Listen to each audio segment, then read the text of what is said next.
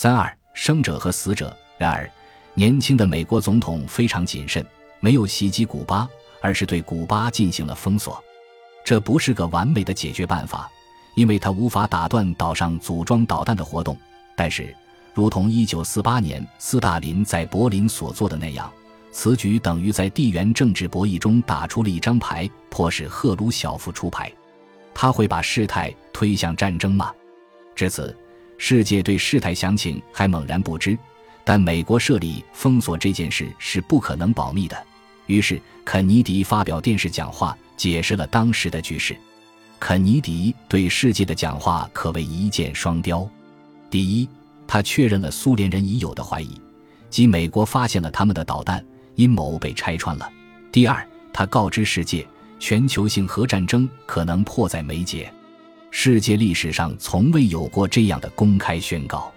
就效果而言，这次讲话等于外星人乘飞船抵达地球，很可能引发情有可原的全球性大规模惊慌。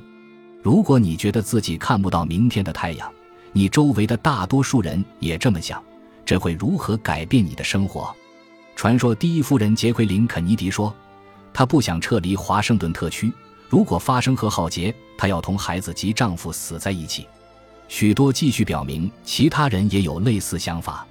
肯尼迪的电视讲话后，古巴导弹危机这段历史就在全球观众面前实时展开了。整个过程大约两周，好几次差一点要坠落深渊。肯尼迪和赫鲁晓夫都采取过达到了道德高标准的行动，在危机后期。两人看来都急不可待地希望找到出路。在与美国总统的一次通信中，赫鲁晓夫写道：“总统先生，贵我双方现在不应该拉紧战争之结的绳头，因为咱们越使劲拉，结就打得越死。也许到了某个时候，就连打结的人自己都没有力量解开这个死结，那样就值得把结剪断。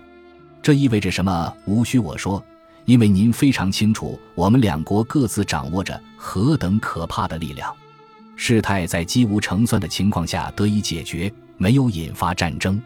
几乎到了最后关头，苏联人才接受了解决导弹危机的秘密交易，同意把核武器撤出古巴。然而，此事使所有人惊骇欲绝，它可能是世界离核战争最近的一次经历。这次与核战争侥幸擦身而过，导致了许多改变，以图减少这类事情重演的概率。因为现在终于可以根据经验，而不是只靠理论来做出改变了。到二十世纪六十年代中期，末日决战的威胁并未消除，但已经学到了足够的教训，做出了足够的改变，积累了足够的实践经验，建立了复杂的制度体系，使世界不再像一个拿着冲锋枪当玩具的蹒跚学步的孩子。公众通过电视直播看着我们的世界差一点走向终结。古巴导弹危机最紧张刺激的关头，也就是苏联船只驶进美国海军封锁线的时候，纽约市时代广场上人山人海，所有人都紧盯着大楼侧面滚动的电子新闻版。美国三大广播公司对危机全程报道。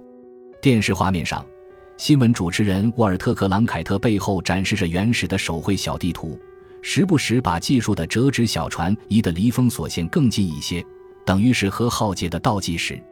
总统和他的手下也在看电视报道，全国上下屏息凝神。一九四零年闪电战期间，爱德华·莫罗冒着从天而降的弹雨，在伦敦开创了对美国的电台直播。这一次情况却大不相同，因为在一九四零年，除非你住在伦敦。否则，闪电战对你的生活没有直接影响。一九六二年，这次直播的观众无论住在何处，观看电视新闻的时候都在想：不知自己第二天早上能不能活着醒来，不知自己的孩子能不能安全长大。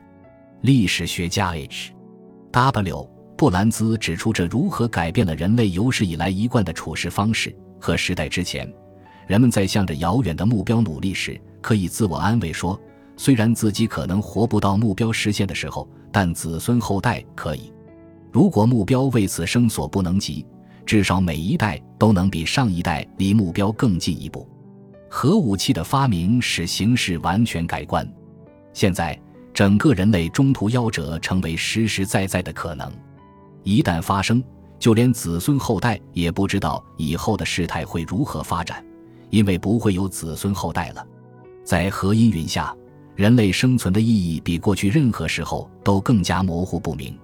据说塞缪尔·约翰逊说过：“如果一个人知道自己两周后就会被绞死，就特别能集中注意力。”古巴导弹危机的那两周，似乎一切都即将化为灰烬。在那期间，人类给予了这个威胁理应得到的高度重视，在完美的世界中，这种重视本应一直保持。但历史表明，总会有不那么严重的日常琐事来分散我们的注意力。这不正是人的典型行为吗？它甚至可能是人类长久以来学会的生存技能。如果我们的世界为此不再集中精力走伯特兰罗素的钢丝，因而失去平衡，坠落深渊。那该是多大的讽刺啊！